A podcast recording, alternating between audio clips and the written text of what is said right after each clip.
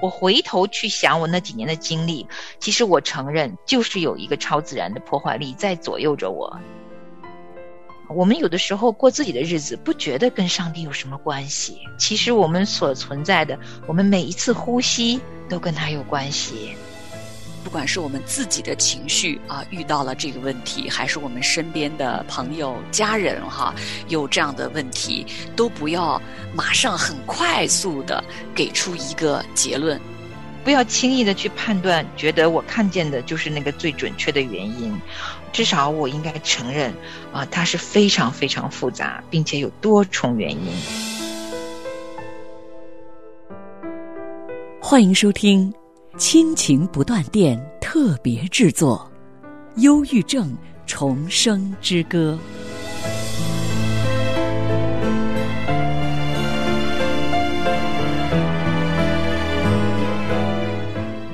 亲情的家人们好，这里是亲情不断电，大家好，我是新月。大家好，我是梦圆。嗯，很高兴梦远跟我，我们又在今天的《忧郁症重生之歌》这个系列节目当中和您见面了。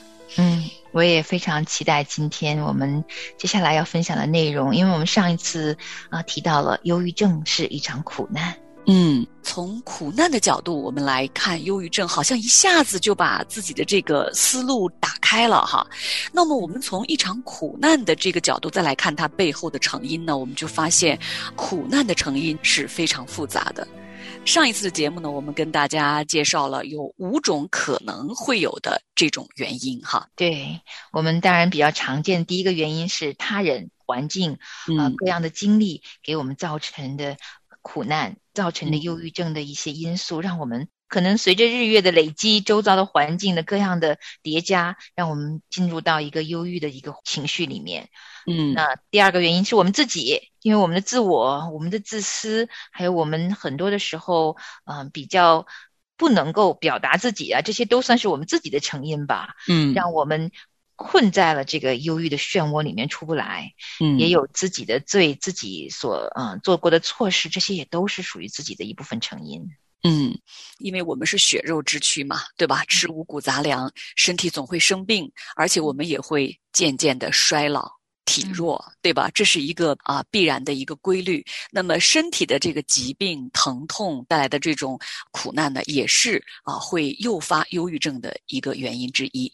嗯，这三点呢是我们肉眼可见，所以就是按照常理就能够体会的成因。那后面还有两点，这两点成因一定要在圣经里去找到亮光，一定要靠着圣灵给我们开启我们灵里的那双眼睛啊，才能够看得到的两个成因。那第一个成因就是撒旦的真实存在，嗯，他是有多么想破坏我们跟上帝的关系，他恨不得把每一个人都放在他的世界里边由。他来辖制，确实，当我们人陷入忧郁的状态当中的时候，很不容易想到哈，因为好像我们就被那种眼前的痛苦，比如说你啊睡不着觉哇，这种失眠，然后又吃不了饭，这种食欲下降等等，这种反应症状所困扰的时候，你很难去意识到哇，可能这是跟属灵的这个层面有直接的原因的。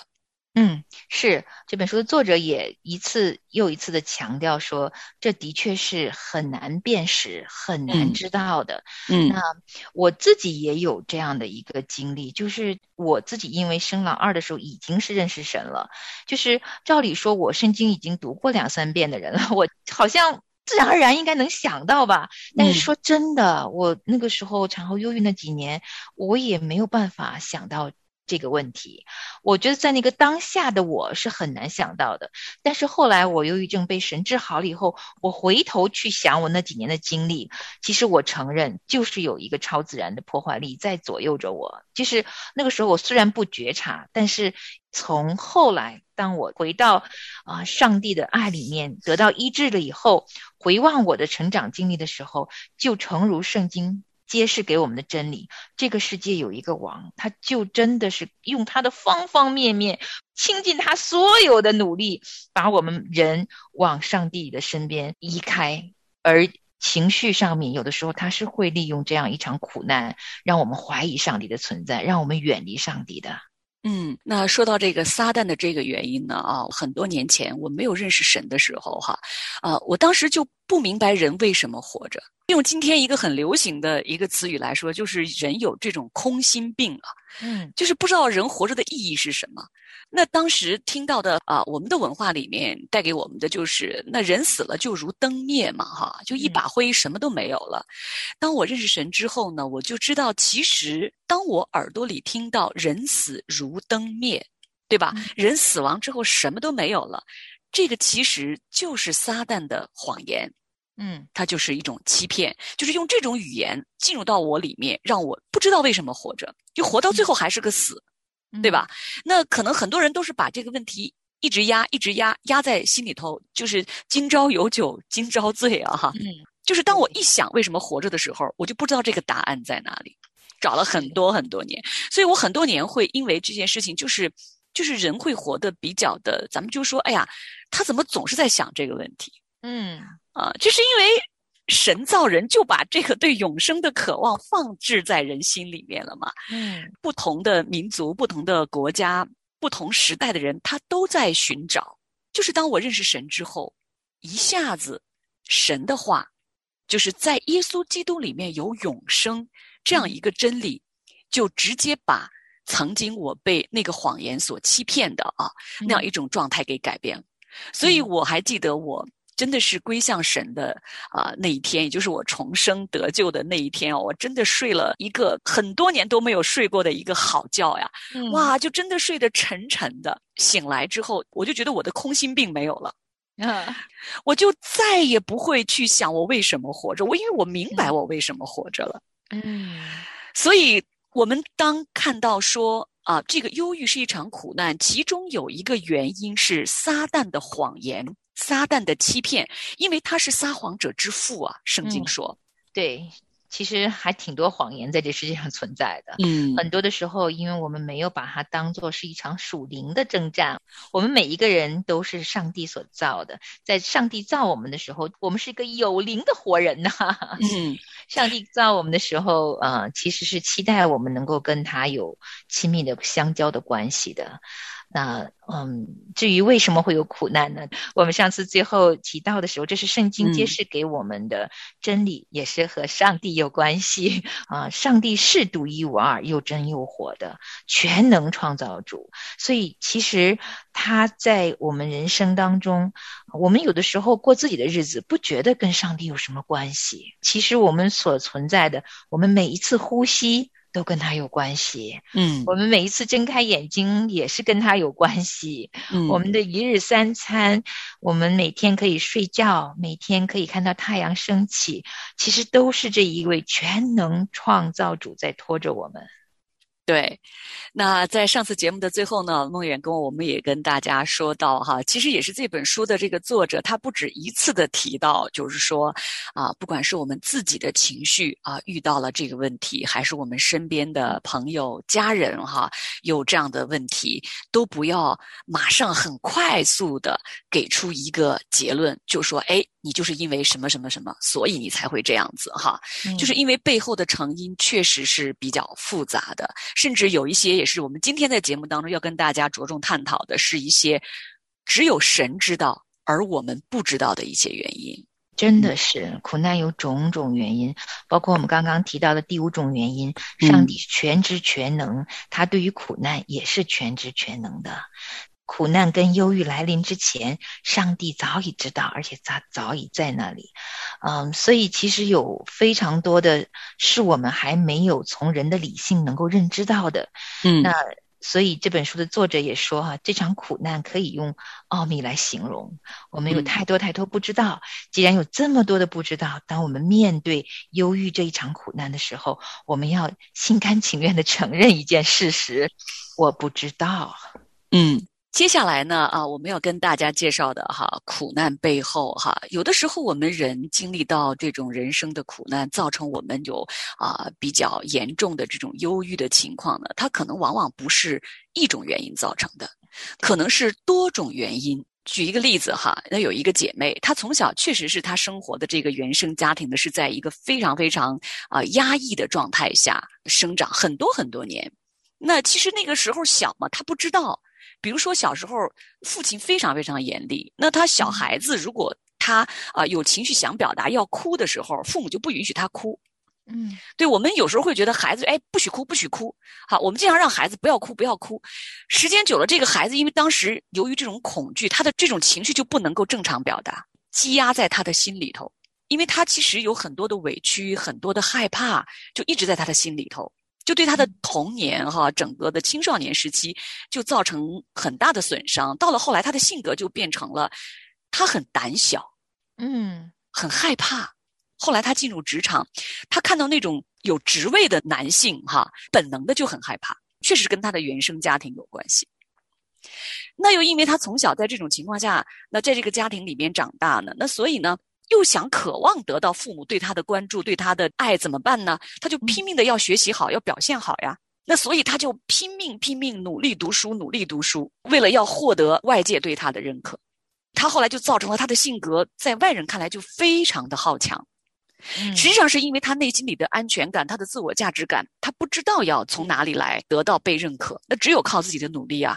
那你知道后来，当一个人他很努力，他就会在事业上、在学业上很成功嘛？嗯，成功确实又让他成为了一个瞧不起别人的一个很骄傲的人，这个就是自己的罪嘛。嗯，他确实很骄傲，因为他觉得他能力很强啊。对对，所以当他后来他的学业又很优秀，职场又很成功的时候，比他弱的人他就会很瞧不起。嗯，这就是我们说的自己的罪。是，真的是。对，再加上我们说他可能又要在寻找啊人生的意义。嗯嗯。那又不知道这个人生究竟活着什么？反正别人赚钱，我也赚钱；别人要要有什么，我也要有什么，嗯，对吧？所以很多很多年，那可能就会造成这种叠加。再加上，如果他非常优秀的话，也有可能他在职场中会被人嫉妒，嗯，很有这种可能性啊，或者遭遇一些不公平的待遇。这就是我们刚才说到的，可能是多种原因最后造成他的情绪的抑郁。所以我们看到很多在这种啊职场中，我们看到很成功的人士啊，就觉得哎，这个人有房有车有地位，家庭看起来又不错，怎么这样的人会抑郁症呢？嗯啊，甚至有的都不能工作呀。也有些小孩子啊，看见年纪轻轻，好像大家都挺关爱他的，那他怎么也会？有这种忧郁的情形呢，就你去你就去想啊想啊，我曾经见过一个老奶奶，她来求助的时候说过，她的孙子是一个海外留学生，他的爸爸妈妈挺有钱的，嗯，就是对他来说，这个孩子从小没有缺过金钱，而且他的奶奶一直陪伴他，你想都能陪伴他到海外来读书，爸爸妈妈给他买了房子，然后奶奶跟他一起住，也有个亲人在身边，但是他后来上到大三的时候就不肯打开房门了。这奶奶给他送食物，就只能放在门口敲敲门，他什么时候吃他都不知道，拒绝跟人说话。所以他后来情形很严重的时候，呃，就是他的奶奶到教会来求助，那我们几个姊妹就知道这件事情了。那当然当中有这个心理关怀的，他受过这种培训的一个姊妹，就专门去他家去家访，负责去陪伴这位奶奶。嗯，到最后他也都没有见到这个年轻人。嗯，后来就把他们这个奶奶跟这个孩子就推荐给了专业的人士来帮助他。那个时候我就听他描述哈，敲门去跟他说话的时候，完全没有人的声音的。我奶奶好急好急啊，就是问问奶奶说到底是为什么？老人家真的说不出来，他就是发生了什么呢？其实很多的时候我们都无从下手去分析那个最准确的原因啊。当我们为了忧郁症去找出特定原因的时候，我们这个思路可能都已经把我们自己给狭隘住了。至少对我自己来讲，自己也想要分析我自己为什么，然后我真的发现非常复杂，甚至于可能还有一些我自己都说不清道不明的原因。所以在我们去面对一个身患忧郁症的人的时候，我觉得作为我一个最大的提醒，就就是，嗯，我不要轻易的认为我已经知道了，嗯，我不要轻易的去判断，觉得我看见的就是那个最准确的原因，至少我应该承认，啊，它是非常非常复杂，并且有多重原因，它同时可能是属灵的征战，可能是他人的罪，可能是。我们自己的罪，又或者是我们对上帝，我们都不明白而造成的很多很多我们的人生当中一些后果，裹挟在一起的时候就非常复杂。为什么你允许环境如此领导我？面对突如其来的风暴，心如此脆弱，我好想贴近你，依靠你，我将自己完全归于你。为何环境一直压得我透不过气？我深知道，唯有你能疼我、保护我。每次困难来临时，你是我的避难所。你的话语安慰我，去挣脱枷锁。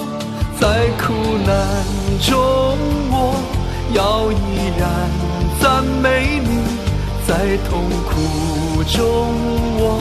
要坚定仰望你，我相信有一天会和你相遇，对你的应许永远深信不疑。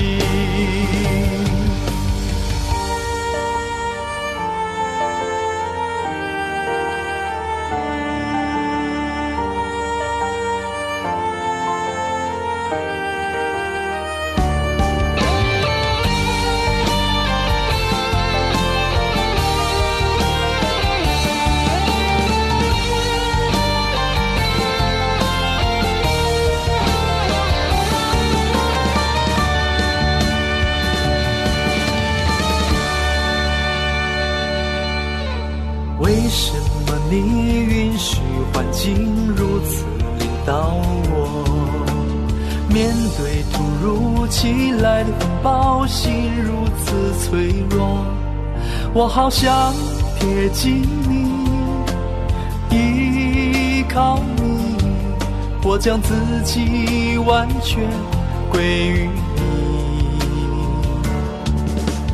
为何环境一直压得我透不过气？我深知道，唯有你能疼我、保护我。每次困难来临时，你是我的避难所。你的话语安慰我，去挣脱枷锁。在苦难中，我要依然赞美你；在痛苦中，我要坚定仰望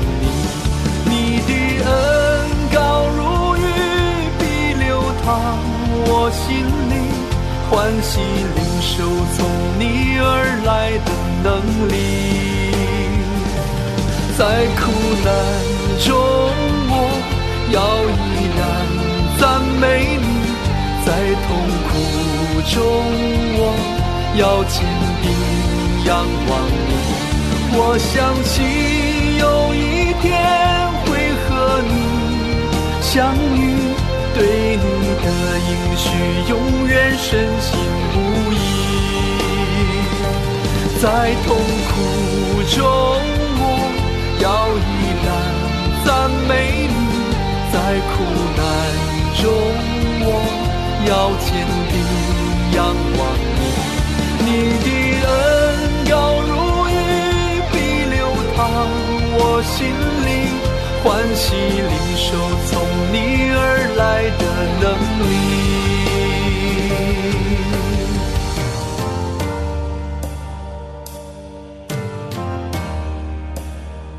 我们又回到圣经里面啊，就是我们提到的那个大家都非常熟悉的那卷书《约伯记》哈，因为我们一说到苦难，好像就离不开要说到约伯这个人物哈。那我们其实都非常知道，约伯人生的苦难，从我们今天的人看来，应该是一个人能承受的那个极致了吧？一夜之间失去儿女、家产，然后他自己的身体又遭受非常非常大的痛苦，但是直到。后来，约伯他又有了孩子们，他的产业又失而复得，他仍然其实是不知道自己为什么受苦的，因为他受苦的原因，根据圣经的这个描写，是因着天上的事情，而这一部分呢，是他无从知道的，嗯。可能一直到最后他都不知道。对于约伯来说，他始终没有知道，但是他最后亲眼见到神，那他就觉得他已经满足了所有心中的疑问。嗯，当然，因为约伯是一个特别的人，圣经说他是个艺人，嗯。但是在很多的时候，可能有一些苦难，我们比较能够明白、显而易见。但也确实有很多很多的时候呢，我们并不是那么清楚的明白。所以，其实我们真正的原因呢，并非绝对重要。我觉得这句话对我好大的提醒。很多的时候，我很想要去找出为什么，为什么？似乎找到了为什么，我们就能去解决它。嗯啊，但是其实不啊，神对。人的爱很多的时候是超越性的，不是要我们用理性去寻找答案的，因为那个不是绝对重要的。但是绝对重要的，有且只有唯一的一个非常非常重要的答案，就是人类当中的苦难，我们知道的或者是我们不知道的，都是为了让我们可以来到上帝的面前，好好认识他。嗯，那上帝的话语这本圣经呢，它并不是给予我们对特定事件你可以全盘掌握的知识啊。就比如说，哎，我读圣经，我就能知道我所有的这个问题的原因在哪里哈。而是说，它给予我们足够的认知，使得我们可以去认识这一位神，仰望这一位神。是的，当我们慢慢开始打开圣经，慢慢越来越熟悉圣经的时候，圣灵会带给每一个人一些亮光的。很多的时候，圣经啊一打开。字里行间有很多很多都关乎着苦难的信息呢。圣经也曾经安慰了成千上万的人，里面孕育了非常多非常多的作品，显示了上帝多么温柔的看顾属于他的人。而且，呃，历史上面多少人对圣经都有他们自己非常深刻的洞见，多少人生命中的亮光都是从圣经直接而来呀。是。不管我们人生正在经历的一些苦难，它背后的原因到底是什么？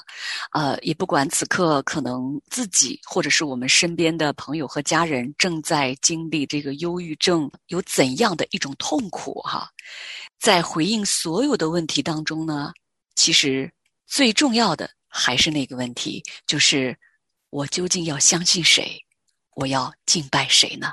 嗯，这是我们每个人心中最深沉、最深处的那个问题，也会把我们带向上帝的面前。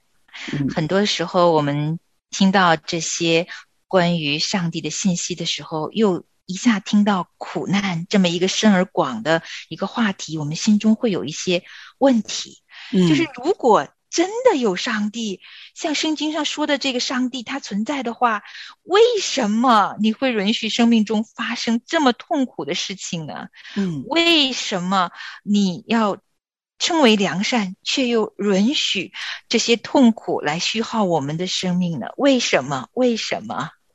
对，很多很多个为什么。那在接下来的节目当中呢，我们要慢慢的跟听众朋友们，我们一起来聊一聊。我喜欢作者在这一篇当中的一句话，啊，我觉得读的时候我就是已经热泪盈眶。我这也是我心中的祷告。他写的是：上帝啊，我不知道你手的作为，但是我确信你全然明了，而我知道你都明白，都晓得我内心的余愿已足。虽然不知道是为什么，但是我愿意转向上帝，将这个苦难的奥秘交托仰望他。这就是我对苦难问题的最后解答。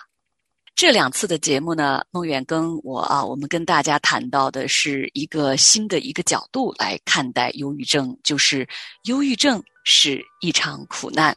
不知道听众朋友们在呃听完了这两期节目之后呢啊，当你呃可以尝试从苦难的观点和角度来看待这个忧郁症的时候，是不是你的认识开始有一些不同了呢？嗯，是啊，真的，我们要一起开启重生之路啦。嗯。好，听众朋友们，那谢谢您收听我们今天的这一集《忧郁症重生之歌》。那下次节目同一时间我们再会。好，期待下一次与你相会在《重生之歌》里面。好，我们下次见。绝望和孤单不断的追赶着我，你却是风雨中的避难所。耶稣，唯有你了解我忧伤难过，你一定很熟，安慰我，拥抱我，擦干我眼泪，医治了我的伤痛，用星星重新开启我的眼光。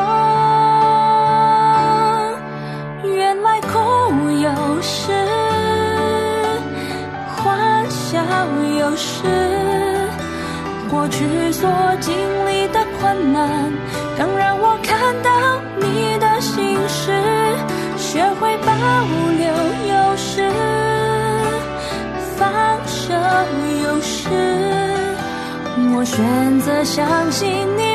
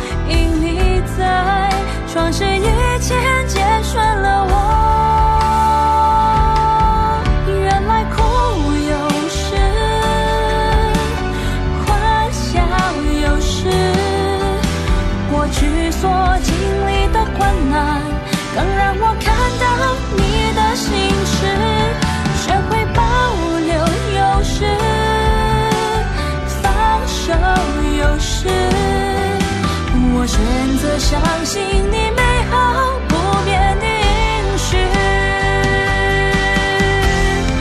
你的指引超乎我所想所求，在这时候总是